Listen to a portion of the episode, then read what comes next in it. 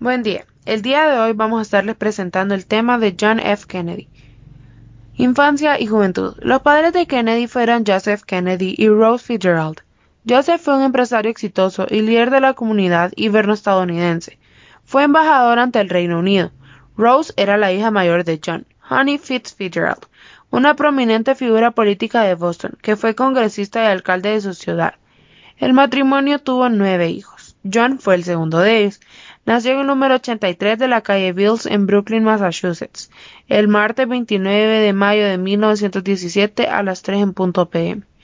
Durante sus primeros 10 años de vida, vivió en Brooklyn. Realizó sus estudios en el colegio público Edward Devotion School, desde la guardería hasta el comienzo del tercer grado.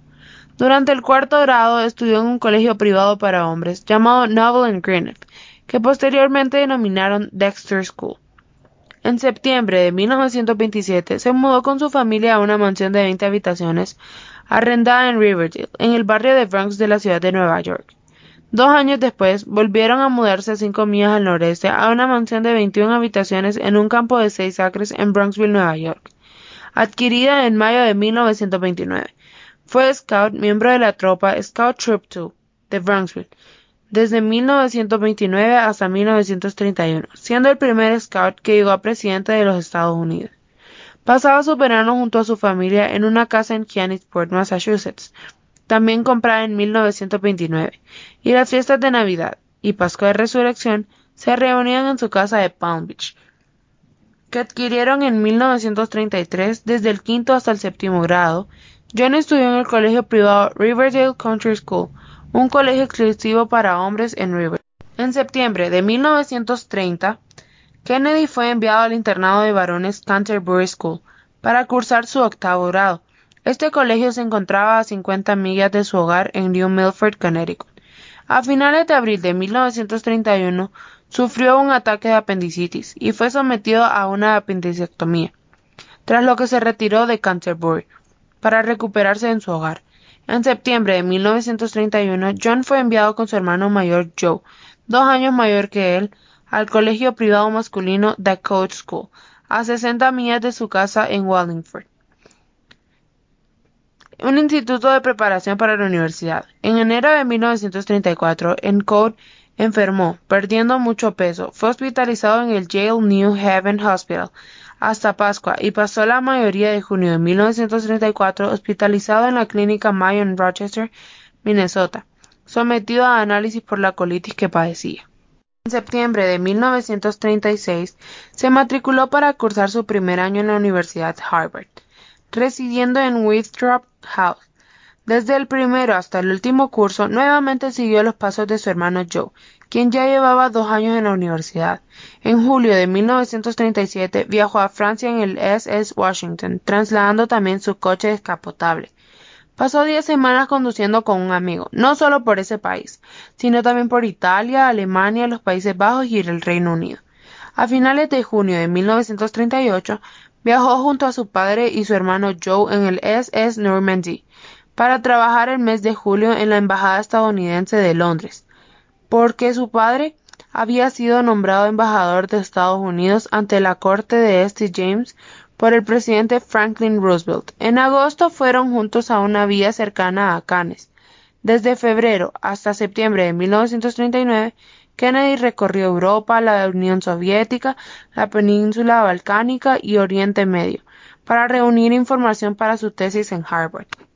Pasó los últimos diez días de agosto en Checoslovaquia y Alemania, antes de regresar a Londres el primero de septiembre de 1939, justo el mismo día que ocurrió la invasión alemana a Polonia. El 3 de septiembre de 1939 estuvo junto a su padre, su hermano Joe y su hermana Kathleen en la Strangers Gallery de la Cámara de los Comunes, donde escuchó discursos de apoyo a la declaración de guerra del Reino Unido a Alemania.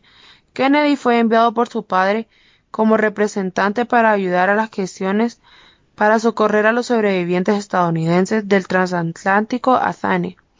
A fines de septiembre regresó a Estados Unidos en un vuelo transatlántico en un Dixie Clipper de la Pan AM, que voló desde Eoines, Irlanda hasta Port Washington, Nueva York.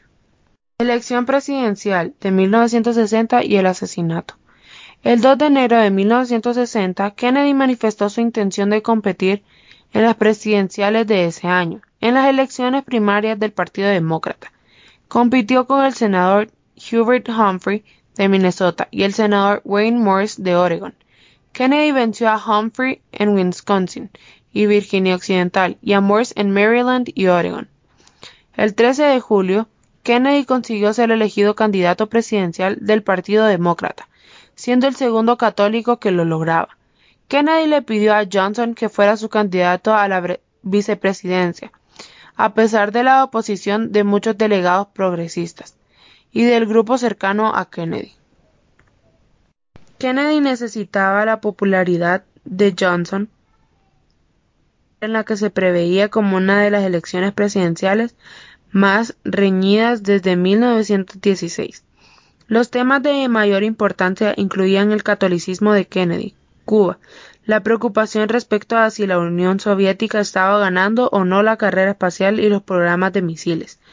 Kennedy sentía que los temas de importancia para los ciudadanos estadounidenses se estaban dejando de lado en los debates, en los cuales se le solía atacar por su catolicismo, aprensión compartida por gran parte de la población, no solo debido a la mayoría protestante, sino también porque nunca habían tenido un católico como presidente. Para explicar y calmar el temor del electorado, respetó así sus creencias e influenciaron sus decisiones como presidente, y para tratar de que los debates volvieran a los temas principales de la situación estadounidense y mundial de 1960, el 22 de septiembre dio un discurso ante la Gran Asociación Ministerial de Houston. El presidente recibió varios impactos de bala en la calle Elm de Dallas, en un Lincoln Continental convertible, producido por Ford a las 12:30 pm el 22 de noviembre de 1963, mientras realizaba una visita política por el estado de Texas. Fue declarado muerto media hora más tarde. Lee Harvey Oswald, el supuesto asesino, fue arrestado en un teatro 80 minutos después de los disparos. Oswald fue acusado por matar a un oficial de policía de Dallas, J.D. Tippit. Antes de ser acusado por el homicidio del presidente, Oswald dijo no haber matado a nadie. Alegó que él era solo un señuelo. El 29 de noviembre, Lyndon B. Johnson creó la Comisión Warren, presidida por el juez de la Suprema Corte Earl Warren, para investigar el asesinato, la cual concluyó que Oswald actuó solo, pero sus conclusiones siguen siendo objeto de debate, tanto académico como popular.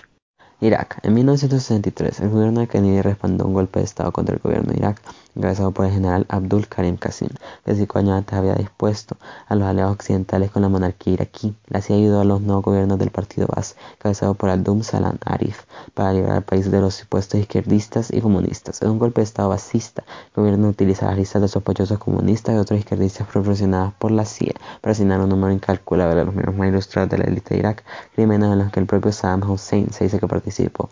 Entre las víctimas habían cientos de médicos, profesores, técnicos, abogados y otros profesionales profesionales militares y figuras políticas. De acuerdo con un artículo de opinión del New York Times, los Estados Unidos enviaron armas al nuevo régimen, las armas más utilizadas contra los insurgentes kurdos, mismos que los Estados Unidos que la apoyaron contra Qasem y el que luego abandonaron. El petróleo estadounidense y el Reino Unido y otros intereses, incluyendo Mobil, Bechtel y British Petroleum, estuvieron llevando a cabo negocios en Irak bajo el amparo del régimen basista. En el sureste de Asia, Kennedy continuó lo que Eisenhower había comenzado, usando fuerza militar limitada para combatir los efectivos de Ho Chi Minh, proclamando una guerra contra la expansión del comunismo, estableció programas para ayudar al inestable gobierno de Vietnam, proveyendo ayuda política, económica y militar. Lo incluía el envío de 16.000 soldados y fuerzas especiales de Estados Unidos como consejeros militares, aumentando la presencia de 60.000 soldados. Kennedy acordó utilizar zonas libres para disparar napalm, agentes de y aviones jet. Estados Unidos se fue involucrando cada vez más en el área hasta que sus fuerzas armadas fueron enviadas a la guerra de Vietnam durante la administración Johnson. Kennedy aumentó el apoyo militar, pero las fuerzas de Vietnam del Sur no fueron capaces de superar a de Viet Minh y Viet Cong.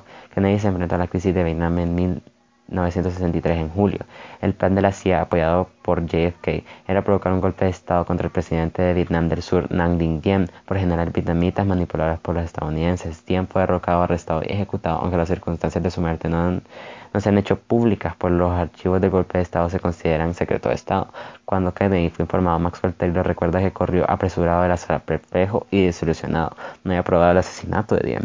Una razón por la que se temía apoyarle era por la posibilidad de que Ho Chi Minh, para lograr una coalición de gobierno neutral en la que pudiera incluir comunistas, como ocurrió en Laos en 1962, Diem Musk, secretario de Estado en los Estados Unidos, dijo neutralismo es igual a rendición se mantiene como un punto controvertido entre los historiadores e interrogantes respecto a sí.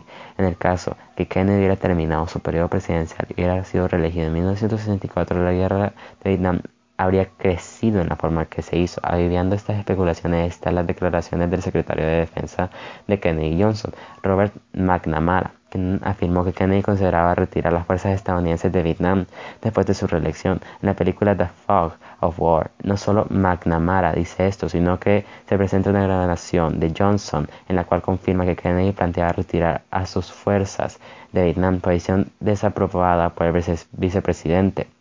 Sin embargo, una faceta menos conocida, defendida por historiadores y periodistas, retrata que el expresidente demócrata como un importante arquitecto en la escalada de la guerra de Vietnam, provocando un golpe militar contra el presidente survietnamita Nang Dinh Diem, incluso el patrocinador directo de su asesinato, porque Diem se opuso a un aumento en la implicación militar de Estados Unidos. En Vietnam estaría considerado romper la alianza de su país con el de Estados Unidos.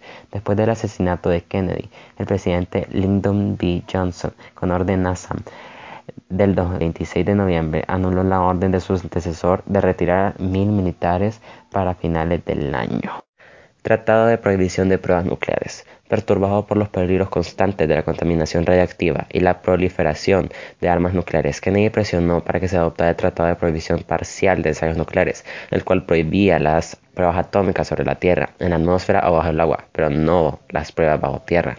Los Estados Unidos, el Reino Unido y la Unión Soviética fueron los firmantes iniciales del tratado. Kennedy firmó el tratado para que pasara a ser ley estadounidense en agosto de 1963. Vida social y familiar. El matrimonio de John y Jackie Kennedy tuvo cuatro hijos, de las cuales su primera hija, Arabella Kennedy, falleció antes de nacer Mortinato en 1956. Su segunda hija fue Caroline Kennedy, nacida en 1957, y luego tuvieron a su primer varón, John F. Kennedy Jr., nacido en 1960, quien falleció en un accidente de avión en 1999. Su último hijo nació el mismo año del asesinato de Kennedy, Patrick Bouvier Kennedy, pero falleció dos días después de su nacimiento debido a problemas respiratorios. Kennedy y su esposa Jackie eran muy jóvenes en comparación con el presidente y primer damas anteriores. Ambos eran extraordinariamente populares en un sentido más parecido a los cantantes de pop y las estrellas de cine que a los políticos, influenciando de las modas y convirtiéndose en temas para numerosas revistas populares. Jacqueline compró objetos de arte y muebles para la Casa Blanca y decoró todos sus cuartos. El 19 de mayo de 1962,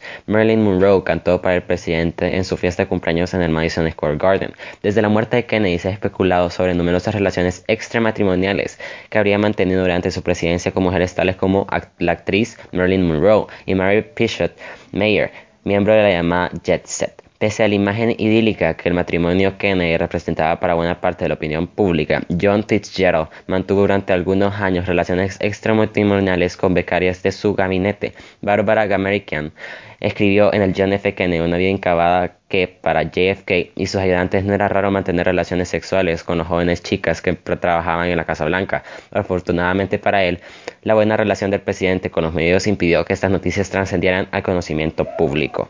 Legado. La televisión fue la principal fuente por medio de la cual las personas se mantuvieron informadas de los eventos que rodeaban el asesinato de John F. Kennedy. Los periódicos se guardaron como recuerdos más que como fuente actualizada de noticias. Las tres mayores cadenas de televisión suspendieron sus programas habituales y transmitieron noticias permanentemente desde el 22 de noviembre hasta el 25 de noviembre. El funeral de Estado de Kennedy y el asesinato de Lee Harvey Oswald fueron transmitidos en directo a todo el país, así como en otros países del mundo. El funeral de Estado fue el primero de tres que ocurrieron en el plazo de 18 meses, los otros fueron del general Douglas MacArthur y el de Herbert Hoover. El asesinato del presidente Kennedy y los misterios no aclarados del mismo se mantienen en vigencia histórica y política y afectaron la confianza del pueblo estadounidense en política Esta muerte, junto al posterior asesinato de su hermano, el senador Robert F. Kennedy, y el homicidio de Martin Luther King Jr., formaron un conjunto de magnicidios que produjo desconfianza en la población en cuanto a la probabilidad de lograr los cambios políticos y sociales esperados. Muchos de los discursos de Kennedy, especialmente su discurso inaugural, son quebrados como íconos, a pesar de su relativamente corto periodo en el cargo. Aunque no introdujo cambios mayores en la legislación, los estadounidenses suelen votar a Kennedy como uno de los mejores presidentes del país, poniendo al mismo nivel de Abraham Lincoln, George Washington y Franklin D. Roosevelt. Algunos extractos del discurso inaugural de Kennedy están grabados en una placa junto a su tumba en el cementerio de Arlington, por premiado póstumamente con el premio Passant and Terrace. Este premio fue instituido en honor a la encíclica del 1963 del Papa Juan XXIII, en la cual llama a todas las personas de buena voluntad a asegurar la paz entre todas las naciones. La frase en latín Pacem in Terris puede traducirse paz en la tierra.